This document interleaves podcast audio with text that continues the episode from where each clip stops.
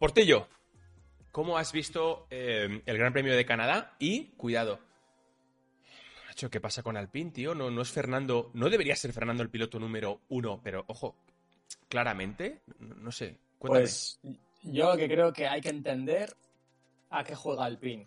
Alpine juega a quedar mm, lo más arriba posible en el campeonato de constructores, eh, mínimo cuarto, y ahora mismo no lo son. Eh, necesita los puntos y va a conseguir los puntos como sea. Y si para eso tiene que defender a Ocon de Fernando, lo va a defender. Mm, yo creo que esta vez le salió el tiro por la culata porque después sancionan a Fernando, pero nosotros lo tenemos muy claro, mm. pero ellos también tienen muy claro que quieren la cuarta posición en el campeonato de constructores. y a partir de aquí, a partir de aquí, podemos pensar si están locos o no. Mm. Pero primero hay que entender lo que ellos quieren. Vale. Para poder ¿eh? analizarlo. Es un punto de vista, Porti, que efectivamente yo no, no comparto, ¿no? Porque yo entiendo que que al final el equipo va a ir mejor. Es como, es como el, Barcelona de Messi, el Madrid de Ronaldo, ¿sabes? Yo creo que cuando alguien tiene. Cuando un equipo tiene a alguien tan bueno, creo que es necesario. No te digo todo, pero que una parte gire en torno a esa estrella y eso va en beneficio de todo el equipo, ¿no? Creo que si tú tienes a un Messi y le tienes ahí que toca el mismo balón que cualquier otro, pues creo que es un error para el equipo. Y lo mismo pienso de Fernando Alonso, la verdad, cuando le tienes ahí y después del papelón que hizo el sábado, que, ahora, ahora, entraremos, ¿eh? pero creo que se equivoca un poco en ese sentido eh, Alpine para sus propios intereses, que como tú muy bien dices, eh, son los que son, ¿eh? O sea que en ese sentido... Oye, que si tú tuvieras un equipo, también tendrías tus intereses en el equipo y dirías, mira, no me toquéis las narices entre vosotros. Lo que quiero es que traigáis 50 puntos este fin de semana y me da igual quién los traiga. Yo creo que piensan un poco así. Yo lo haría de otra manera. O sea, si tengo un piloto que es potencial, eh, que, que, consiga podio, pues si queda noveno, mm, pues es un fracaso. Está claro. Eh, pero no sé qué es lo que se cuece dentro del equipo.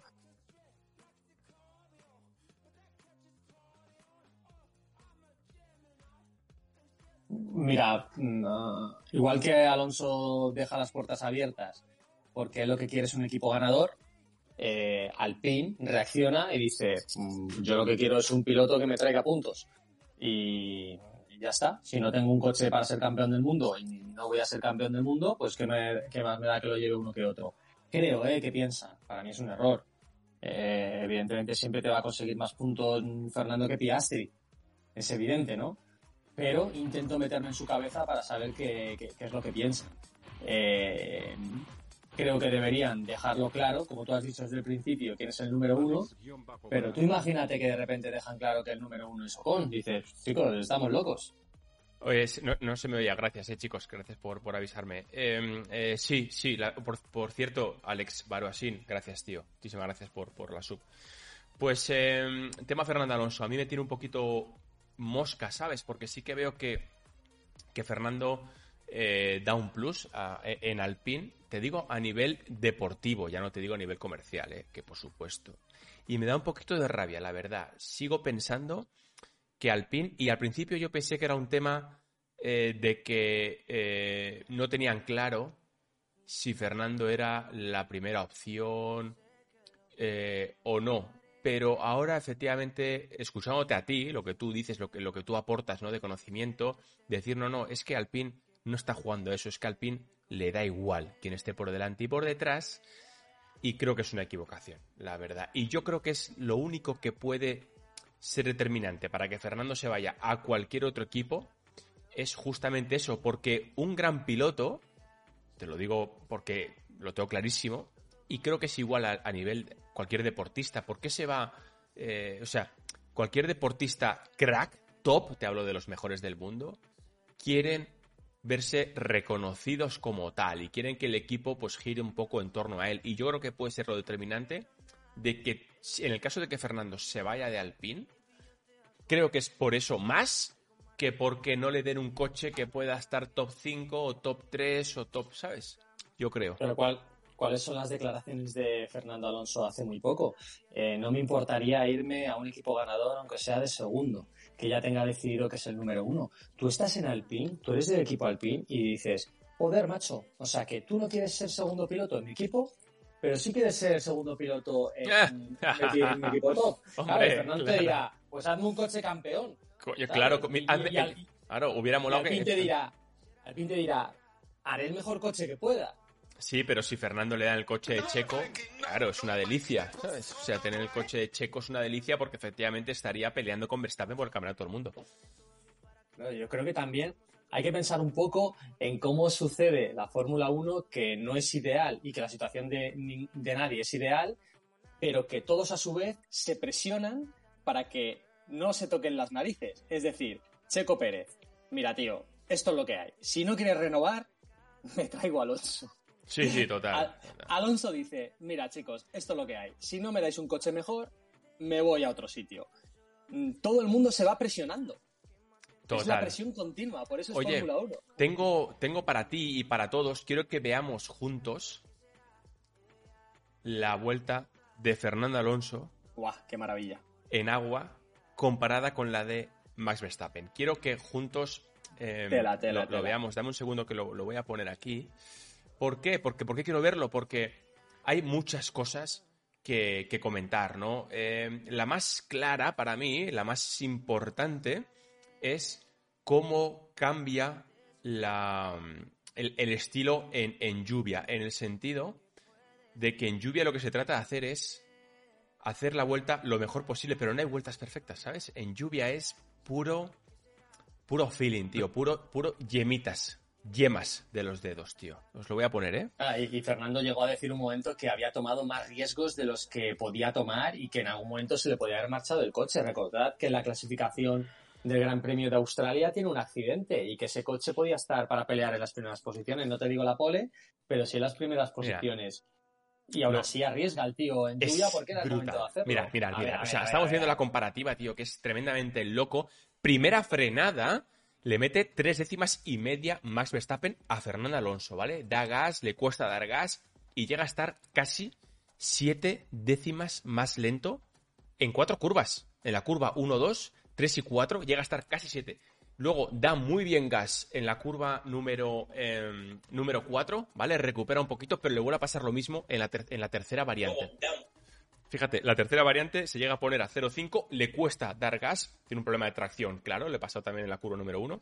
Y fijaos que casi sale del mapa la comparativa, súper atrás, se va a, a más 0,7 y a partir de aquí, festival. O sea, a partir de aquí, Festival de Fernando, ¿cómo va peleando con el volante? Por ti, o sea, ¿no te parece increíble. La poca visibilidad, un poquito de porpoising, frena complicado en la curva 10 y empezamos la tracción, ¿no? O sea, la tracción ahí como arriesga y, el volante de Fernando es un auténtico poema, tío. Poema total. Coloca el coche, entra un poquito rápido para que tenga agarre, evita que se le dé la vuelta, eh, muy fino en la salida eh, con el gas. Tampoco hace muchísimas correcciones, pero claro, tú hay en un momento que en lluvia tienes un error, zasca, el coche... muerto, claro, estás caput. El coche se vuelve. Es que Fernando pierde en, la primera curva, la primera sección de curvas, pierde medio segundo. Que lo medio recupera y en la tercera variante, o sea, en la curva 6-7, vuelve a perder otro medio segundo. A partir de ahí, la vuelta es un calco con la de Mira, Yo, en, en, los libres de Fórmula 1, eh, te hubiera aprovechado muchísimo más y te hubiera hecho más preguntas de, piloto. Y, y, preguntarte por qué nadie tocaba los pianos, de repente Mick se come la banana entera y Fernando lo tocaba un poco, iba por encima del piano pero sin tocar la banana y digo, pero ¿cómo puede haber tanta diferencia entre Alonso y el resto? Porque en, en, en lluvia, corrígeme si me equivoco, es o te comes el piano o no te lo comes, pero nunca lo tocas. Y Alonso lo tocaba un poquito, digo, ¿pero qué está haciendo? Mira, es, es pura magia, tío, y, me encanta. Y efectivamente son esas cosas, y tú lo sabes muy bien, son esas cosas que a mí eh, me flipa, me flipa contar, ¿sabes? Porque, porque realmente eh, la magia de, la conducción, ¿no? En un Fórmula 1, una conducción es tan, tío, tan imprevisible, ¿sabes? Tan locas. Eh, gracias, Robresito, tío tan, tan locas eh, de, conducción, vamos a ver, no, tienes alternativa. O sea, cuando estás en un Fórmula 1 de mil caballos de potencia, que no puedes acelerar, porque es que en, en línea recta, con el volante recto, en cuarta, quinta marcha, el coche patina, se produce magia, tío. Es pura magia. Entonces cuando dices, voy acelerando, ¿no? Y entonces el coche ¡oh! no puedo acelerar y voy ¡oh! dando un poquito de gas y voy perdiendo el coche, lo intento poner recto y ahora llega el muro de los campeones y digo, ¿y ahora por dónde paso? ahora por dónde paso, porque es que me lo juego todo, ¿sabes? Y ese momento en el que Fernando dice, voy a... o otro, eh, cuidado, eh. Dice, voy a atacar un poquito el vértice, es decir, la banana, la banana que en seco te puede sacar de, de Canadá, y en lluvia la tocas un poquito, de hecho Fernando le recupera una décima y media, casi dos décimas en, el primer, en la entrada, en la entrada a, la chicane del muro de los campeones. Tiene mucho valor, tío. Tiene mucho valor. Y, y, a ver, ¿yo por qué disfruto tanto comentando las carreras, contigo en cabina? Eh, ¿por, ¿por, qué disfruto tanto? Porque realmente intento transmitir esas, esas, esas sensaciones de, del piloto, ¿no? Tan, tan únicas, tan difíciles y tan bonitas. Eh, y, y, obviamente el, el, viernes vimos cosas increíbles, pero lo del sábado, tío, en Quali. Uf, joder, macho, fue, fue pura magia, tío.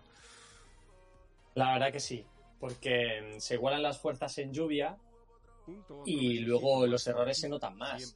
Eh, creo que Carlos estuvo gracias, muy bien. Sportman, amigo, tío. pero... Muchas gracias. Uy. No, sí, sí, es que estaba agradeciendo, hermano. Estaba agradeciendo una, una ah, vale. Sportman.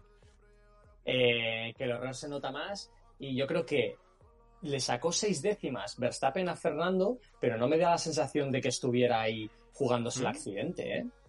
Para nada. Verstappen es el amo en lluvia. Y no me dio la sensación de que, de que dijera, uh, este tío se sale, se sale. No, me parece que fue rápido, pero, pero yendo sobre seguro, siendo capaz de lo sí, que podía hacer. Sí, sí. Y luego, sí. Carlos al final tiene un error en la entrada de la última curva que pierde ahí cinco décimas, más lo que había perdido al principio de la vuelta, y dice, ¡ay! Una pena, tío, porque eh, tenía la primera línea, la tenía la primera línea Carlos. Son muy buenos en agua los tres, ¿eh? Son muy sí, buenos. Es una locura. Eh, quiero que pasemos a hablar de un tema eh, que... A ver, estoy aquí poniendo una cosa. Eh, yo creo que yo creo que para Carlos Sainz eh, abrimos abrimos el, el, melón Carlos.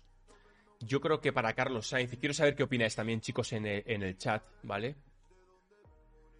Eh, creo que ha sido un punto de inflexión. Luego ya veremos la suerte, los resultados futuros, Silverstone, Austria, etcétera, ¿no? Pero sinceramente creo que ha sido un punto de inflexión Canadá para Carlos Sainz. Creo que ha tenido ese puntito de suerte en el sentido de que no estaba Checo, no estaba Leclerc, estaba él solo ante el peligro con, con Verstappen y ha tenido la capacidad de, sin presión, con un coche que iba muy bien y sin fallos mecánicos, de poder dar su máximo, estar al nivel que realmente tiene. Y ha demostrado, no pudo adelantar a Verstappen porque no tenía la capacidad, porque el DRS no era suficiente, porque tenía poca tracción en la 10, pero ha demostrado que era el piloto más rápido en pista por delante de Verstappen en carrera, ¿no? No, no sé cómo lo habéis visto, chat, si realmente es un punto de inflexión para Carlos, si yo he visto de Carlos no ha sido para tanto y creéis que no ha sido para tanto, o, pero ¿tú, ¿tú, cómo lo ves, Porti? ¿Cómo lo veis, chat? Bueno, eh, fue un carrerón de Carlos, fue un ritmazo, eh, está yendo hacia arriba el piloto español, pero no podemos perder la referencia de que Leclerc no estaba peleando por la victoria. Entonces habría que tener la referencia de qué habría hecho Leclerc. Eh, vale. eh, eso es importante. Y, y, otra realidad es que eh, no pudo adelantar a, a, Verstappen, por las condiciones que sea, porque no era suficiente el DRS, porque no te estoy diciendo que sea culpa de Carlos, pero hay que tenerlo en cuenta. Eh, en su momento, en la carrera uh, hace dos años, eh, recordáis, ¿no? Cuando coge el número uno Vettel y se lo lleva a su coche, eh, es porque comete un error, porque Hamilton no le puede adelantar, pero le presiona tanto, le mete tanto el coche en las chicanes, que Vettel se va largo en una de las chicanes. Y a mí me hubiera gustado ver a Carlos todavía más encima en la zona de, de chicane. Oye, que es muy fácil decirlo, ¿eh? que a toro pasado todos sabemos cuál es la estrategia perfecta y lo que hay que hacer para, eh, para ganar.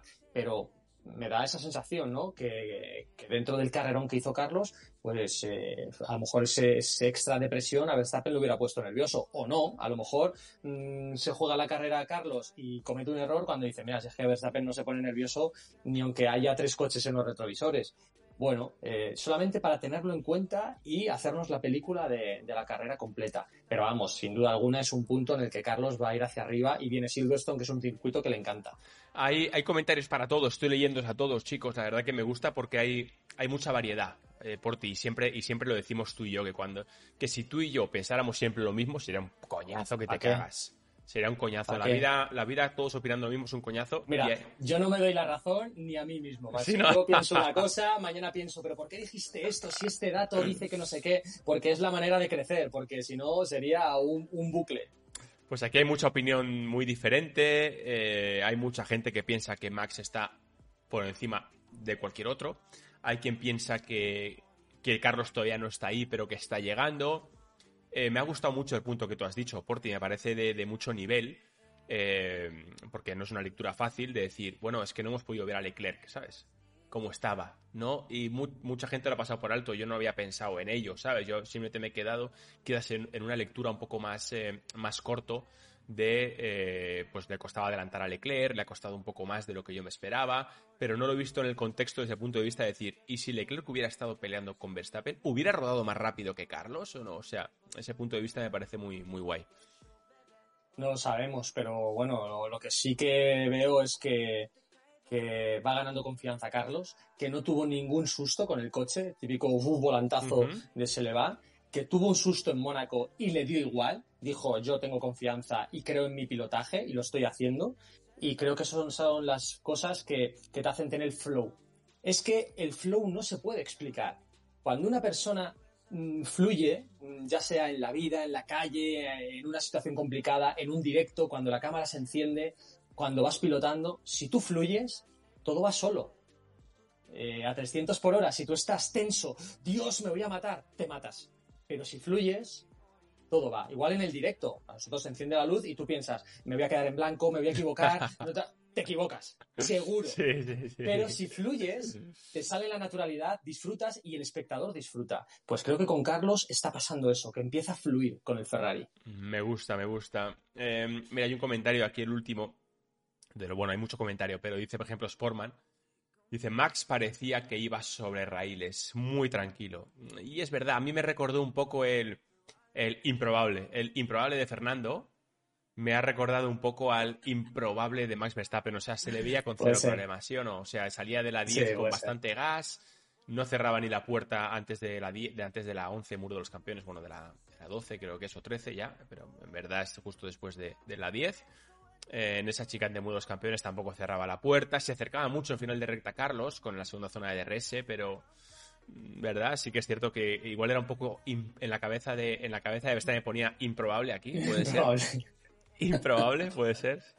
Cometer un error en lluvia, improbable. Eh, eh, ha cometido errores, ¿eh? Otros años ha cometido errores. Me acuerdo en Brasil, un 360 que corrige el coche, que es una maravilla, pero comete un error. Pero también hubo tres adelantamientos mágicos que hizo.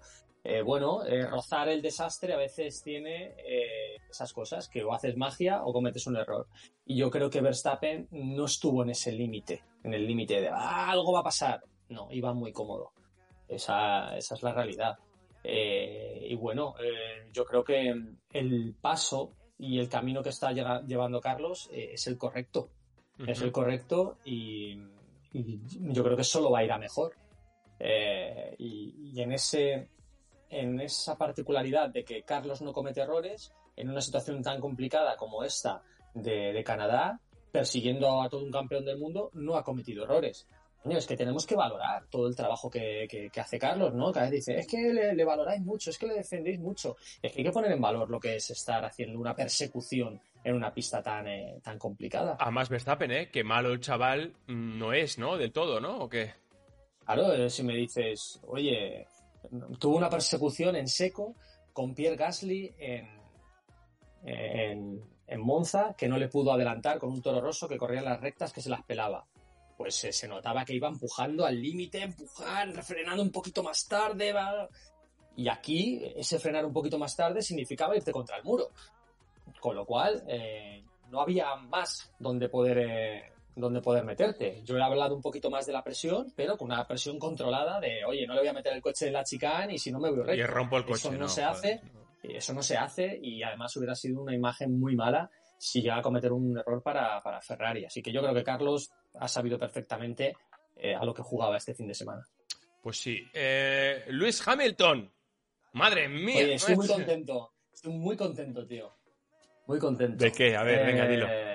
Eh, espérate, voy a por una cosa. Espérame. Vale. Miedo, Cuéntame, miedo tú, tú vete a ver contar. ¿Tú estás contento con- por Hamilton? Vamos a ver, eh, eh, chat, yo est- estoy leyéndose a todos, eh, y, y me mola mucho. Eh, ¿Le quieren más, dice Dieguito, en Italia que en, que en España? Yo creo que no, ¿eh? Yo creo que no le quieren más a Carlos en Italia, ¿eh? Este fin de semana, bueno, hoy, si tú lees la prensa italiana, han hablado muy bien de Carlos Sainz, muy bien. Pero, pero yo creo que, yo creo que no, yo creo que en España se le quiere mucho.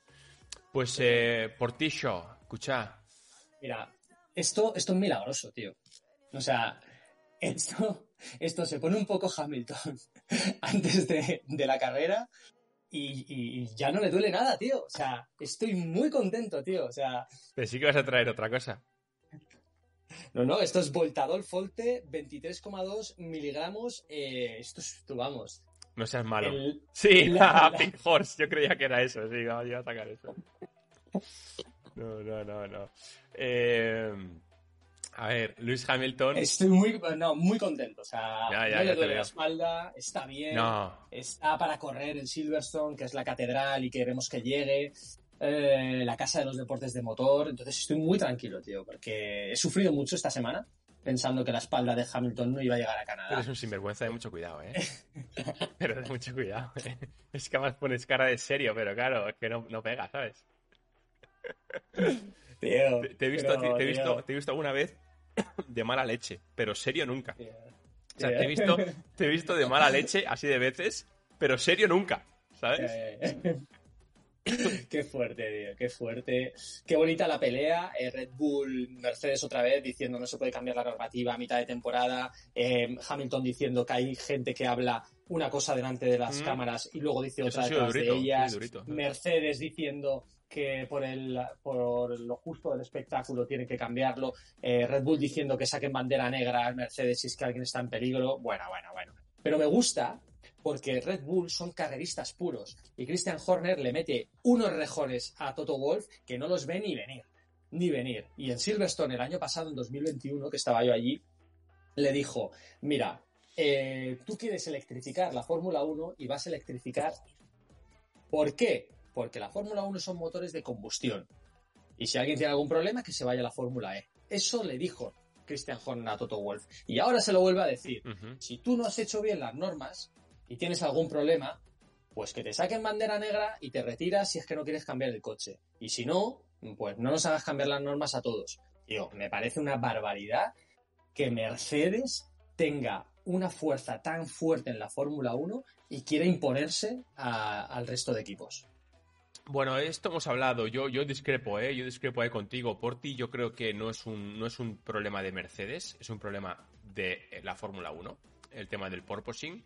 Otra cosa es que se junta que Mercedes no es rápido y a lo mejor se junta que Luis Hamilton ya tiene sus años y por eso quizás le duele un poco más. Pero no olvidemos que Pierre Gasly dijo lo mismo, que Mick Schumacher reconoció que acabó con moratones aquí en el, pecho después, de- después de Azerbaiyán por el porpoising, o sea, es un problema común, no es un problema de Mercedes. Yo creo que no tiene nada que ver con, con Mercedes, tiene que ver con la seguridad y que con que los coches tecnológicamente más avanzados del mundo no puede ser que vayan dando unos botes bastante lamentables a 300 por hora, bajo mi punto de vista. Pero en cualquier caso, eh, bromas aparte y Voltaren y Voltaren eh, aparte, la verdad que, que a mí, a mí personalmente, me, me aparte, a mí realmente me ha, me ha sorprendido, me ha sorprendido que y me ha gustado ver a Luis Hamilton con cara de niño otra vez, como un niño contento en, podios. en, Sí, na- sí, o sea, sí, sí. en Navidad, o sea, era como el día 24 por la noche esperando a Papá Noel. Eh, realmente cuando ha subido al podio está feliz. No sé, es una bonita imagen. ¿sabes? Al final Fórmula 1 y Luis Hamilton van de la mano. Quiero decir, es, es mucho más Pues grande la Fórmula 1, una ¿vale? no Pero, quita la otra. No, no, que está claro, sí está claro, pero sí está clarísimo. Pero, o sea, Luis Hamilton es bueno para la Fórmula 1 si está adelante, ¿sabes? Al final, esos siete mundiales es, mueve, mueve, mueve millones de personas, ¿no? Y a mí me, me alegró.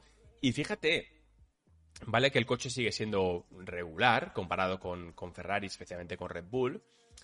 Pero, pero Silverstone, aun siendo un circuito que por pues sí en curva rápida puede ser complicado para, para ellos, pero, pero ¿no ves tú que Silverstone de verdad podemos empezar a verles ahí? Ahí de verdad quiero decir, no es que Russell haga podios porque, porque no, lo hace, no hace nada mal, sino porque realmente se lo merecen los dos pilotos.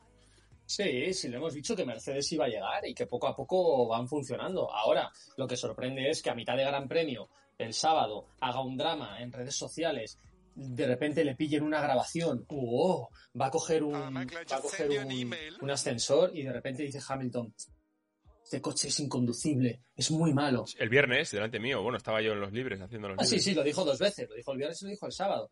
Eh, un día dijo que era inconducible y el día siguiente dijo es que este coche es muy malo. Y luego llega el, el domingo y ni por posing, ni dolor de espalda y podio. Macho, ¿no ves que eso te quita credibilidad? Ya. Si lo, cuando hay muchos pilotos, ya que dice esto Mercedes, que fuera de las cámaras dicen que Hamilton exagera, que es un showman, que no deja de hacer... Casi eh, todos lo dicen eh, en verdad. que no Casi deja de hacer alarde de... "Ah, estoy teniendo una, una carrera muy disputada, ah, estoy casi agotado. Bueno, eh, tranquilo, no sabes que estos coches son menos físicos que los de otros años. Nadie te dice que no estés haciendo esfuerzo. Pero exagera todo lo que hace. Se queja por radio, chicos, ¿qué está pasando? Estamos perdiendo la carrera. Todo es un drama dentro de la carrera. Es Luis Hamilton. Es Luis es Hamilton. Luis Hamilton, para bien o para mal. ¿Viste llamativo? Pues muy llamativo. ¿Se queja? Pues dramáticas las quejas. Y, y ahora, pues eh, ha ocurrido esto. Es verdad, ¿Es mejor actor que piloto? es muy buen actor. Es muy buen piloto. No, era una pregunta broma, ¿eh? O sea, es mucho mejor. Ah, bueno. Es mucho mejor piloto que, que actor. O sea, eso Ah, está claro. vale. A ver, es un poco exagerado, Sí. pero, pero bueno, también, no sé, no- yo tampoco quiero ver robots en la Fórmula 1. Así que siento que hemos pasado de una época en la que pilotos con mucho carisma pues eh, molaban y se veían. Hemos pasado por una época en la que el carisma ha ido reduciéndose, ha ido reduciéndose en la Fórmula 1. Hemos visto más eh, robots, más gente que no se sale nunca del guion, que porque te aseguro, os aseguro, chat, os aseguro a todos que cuando estás, cuando estás en un equipo y eres un profesional, es decir, te pagan por, por correr, tienes un folleto con lo que puedes decir y lo que no puedes decir, y tienes alguien al lado tuyo que te revisa lo que dices a los medios, ¿no? Eh, también, oye, un poquito de picante, ¿no? A mí me gusta en general que la gente hable, los pilotos hablen y metan la pata, me guste lo que digan o no me guste, ¿sabes lo que te digo? Entonces, en ese sentido, sí, Lewis Hamilton es un poco exagerado, o todo parece indicar que lo es. Pero, oye, igual que tampoco me gustan muchas cosas de las que puede hacer él, a lo mejor, pero creo que no es malo para la Fórmula 1 y para este deporte, ¿no? También un poco de vidilla, un poco de picante, ¿o no? No, Hamilton era, era el piloto favorito como personaje de Bernie Ecclestone. Claro, Porque correcto. él hacía magnánimas las carreras, todo era exagerado, todo era show, todo eran declaraciones, todo era pelea, era, era maravilloso eh, tener un personaje así. Y, y yo creo que Liberty Media, Media también está encantado con, eh, con Lewis Hamilton. Ahora lo que pasa es que, que, es que ya le han pillado, ese es el tema, que ya le han pillado a Hamilton y de, "Oye, ¿ahora eres tú de verdad o eres la exageración de ti mismo? Mira, dice, dicen por aquí, eh, mucho hay mucho comentario y además mola, mola, mola leeros, ¿eh? De verdad, eh, chavales, ¿eh? Todas las opiniones son válidas aquí. Dice, mira, con, con, con, con James Hunt, con, Lause, con Lauda y compañía, con Piquet, con Rosberg, fíjate aquella época, tío, eran, Maravilloso. tío, era, era sin filtro, ¿sabes? Y, y molaba eso también, ¿o no? Sí, sí, que sean naturales, que no sean robots, lo que tú dices. Botas es una persona que, que no tiene carisma. Mm. Eh, no te estoy diciendo que no sea rápido ni sea buen piloto, pero no, no, no tiene carisma. Eh, hay pilotos que llaman más o menos la atención, porque te voy a decir, pilotos que han pasado sin pena ni gloria como, como, como Palmer, eh, pues yo qué sé, en su momento pues Van der Garde, que es un tío muy gracioso y tal, pero fuera. eh, mm, yo qué sé, hay tantos que pasan de, de- de pasada, Rossi, que ni fu ni fa, que encontrar un personaje, que encontrar un personaje no es fácil. Y cuando encuentras un personaje a ese nivel, pues es una celebridad. Que cuando Hamilton va andando por el, va andando por el paddock, tú le ves. O Fernando. que lleva una aureola detrás. va andando así y parece que hay un círculo azul que va dejando un rastro y la gente le mira como, wow, es, es, es Adonis caído, es el ave fénix que se está levantando. es verdad, hay un sentimiento especial. Hombre, coño, claro. Eh, y Alonso anda, pero de otra manera. Se, se nota eh, el, la pose, el peso, la historia, el respeto. Eh, la gente se acerca como, ¿me, puedes firmar? Porque está viendo un tío con mucho peso, pero no necesita hacer los alardes que hace Hamilton. Son dos tíos con, con carácter, con personalidad, pero ganados y eh, representados de distinta manera. Sí, son dos personajes muy diferentes, ¿no? También es, es, la cultura de cada uno. Al final, oye, pues uno es asturiano, es muy del norte, y tú, eh, el carácter asturiano de Fernando está ahí. O sea, quiero decir, es un tema más de carácter, de educación, de familia seguramente, conociendo al padre de uno y al padre de otro.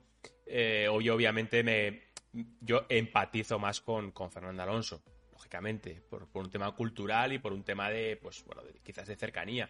Pero, pero bueno, en cualquier caso, yo voto sí a pilotos con carisma, aunque no me guste lo que digan. Voto sí a, gente que no se muerde la lengua, que quizás exagere, que sea un poco auténtico, ¿sabes? Eh, En general. Pero no, no, podemos perder el pedigrí y el, y el, carácter de las carreras, que por eso es tan especial. O sea, Carlos Sainz es un gentleman. El, el Leclerc también es un tío que da gusto verle. Eh, que te voy a decir, eh, Verstappen, o sea, se nota, ¿no? Tú le ves a este tío y dices, este, este piloto de Fórmula 1. Igual que ves a otro tipo de pilotos y dices, este corre en motos no, no te digo ni que sea ni mejor ni peor, pero son de otra manera, de otro tipo. Y el piloto de Fórmula 1 es muy top. Eh, y por eso llama tanta la atención, ¿no? Por eso hay tanta magia alrededor de todo, de los coches, de los personajes, de los medios. Y creo que eso hay, hay que cuidarlo, hay que cuidarlo. Tipos que vienen y rompen esa magia, como Mazepin, por ejemplo, pues no, no, no tiene ningún sentido, ¿no? Que estén ahí y que, y que hagan cosas feas como la que se le acusó y fue verdad en su momento con vídeos ahí guarros y demás. No sé, creo que la Fórmula 1 tiene mucha solera y, y, hay que, y hay que saber formar parte de ella. Eso, eso es verdad. Eh, chicos, y, y Porti, ¿qué, ¿qué, le ha pasado a Checo Pérez, tío? O sea... Ah, que se ha roto el coche. No, pero, pero iba como el culo el viernes y mal en quali, tío. No es el mejor piloto en lluvia, ok, y a lo mejor pues no estaba el chico para, para forzar el coche eh, por, por, lo que sea. Por Pero de verdad, o sea, no entiendo. Sí, yo creo que mental, mentalmente no estaba 100% ahí. Venimos de Mónaco, de una polémica ¿Sí? fuera de, de la, fuera de las carreras, de que si la han pillado un vídeo habiendo salido de fiesta, tal. Pero eso a nadie le importa, saliendo del barco, eso a nadie le importa. No creo que eso le pues, o sea, Yo lo que te digo. Que no. Lo que digo es que no, no lo entiendo, ¿no? Porque Checo es un tío que lleva muchos años en Fórmula 1, ha pasado por muchas cosas, es alguien que tiene mucho talento y encima además ha sabido construir buenos cimientos sobre ese talento, ¿no? Y, yo creo que ese Red Bull algo le pasaba, eh, algo le pasaba a nivel mecánico, que yo creo que no podían apretar el motor, que no podían hacer algo, o sea, no es normal que Checo en un circuito como Canadá, que en verdad Canadá, chavales, que es que Canadá tiene ocho curvas, literal. En el mapa pone 14, pero en verdad son 8, porque muchas son a fondo, ¿no? De las que ponen curva. Entonces, se me hace muy raro, la verdad, que, que fuera tan lento durante el fin de semana que luego el coche, pues, eh, se, se, rompiera, ¿no? No. Yo creo que no estaba a su 100%. Ok, por vale, unas, o sea, que tú crees por que. unas más... cosas o por otras. Por Vale. unas cosas o por otras, yo creo que no estaba a, a 100%. Vale. Y ya está. Hamilton, por ejemplo, estaba al 120%, porque le gusta mucho América, porque le gusta mucho Canadá, por, porque tenía ganas ya de subirse al podio, porque le salió bien la clasificación en lluvia, dentro de lo que cabe, pues, pues te vas viniendo arriba. Yo Sí. creo que eso fue en algunas circunstancias. Dicen por aquí en general que, que bueno, que, eh, que, que en general es un mal día, como dice Valesco, es un mal día y tampoco es para tanto. Sí, sí, sí está claro, pero que a mí me sorprende, ¿eh? o sea, que yo soy el primer defensor, el primer defensor. A mí en redes sociales me han matado por decir que, que Luis, que, que Checo Pérez sería un digno campeón del mundo Fórmula 1 y ha habido gente que me ha llamado de todo, o sea, que yo quiero decir que, pero Va, que me ha sorprendido. escribiendo, pero lo borré. Eh, Sí, ¿qué vas a poner tú? ¿Qué vas a poner? Nah, no te voy a poner nada. No, hombre, sería un dignísimo Eh, campeón. Total. Eh, Yuki Tsunoda. Estamos viendo ahora mismo en directo, que lo he puesto mientras hablamos. Eh, te digo lo mismo, yo no mataría a Yuki Tsunoda por ese error. Se han visto cosas mucho peores en Fórmula 1. No sé qué opináis, chat, pero en fin, es un, error, lo comete cualquiera, ¿no? ¿Cómo ves? Es que saliendo de, boxes con duros, sabiendo que tienes que calentar el neumático. Se calentó, se calentó. Es un error. Que él seguro que él eh, sentó peor que a nosotros. Pero, joder, macho, es que. Pero qué error, sí. Hay, que tener tanta paciencia porque es tan fácil cometer un error y, guardar esa, ansia. Qué pena, pues pobrecillo, tío. Mira, unos que lo hicieron todo bien fuera de Alfa Romeo. Dos, los dos coches puntuando, Juan Yuzuden en los puntos, botas por delante. Bueno, yo creo que hubo gente que estuvo inspirada en esa carrera y gente que no. Un circuito muy rápido, yo creo que también la, estuvo el grupo muy compacto, dos virtual, eh, virtual safety car que también yo creo que los pilotos se ponen un poco intranquilos, el cambio de estrategia, te metes en el grupo, de repente cambias y te metes en tráfico, tienes que pasar a tres coches, creo que todo eso como que va eh, acelerando el pulso.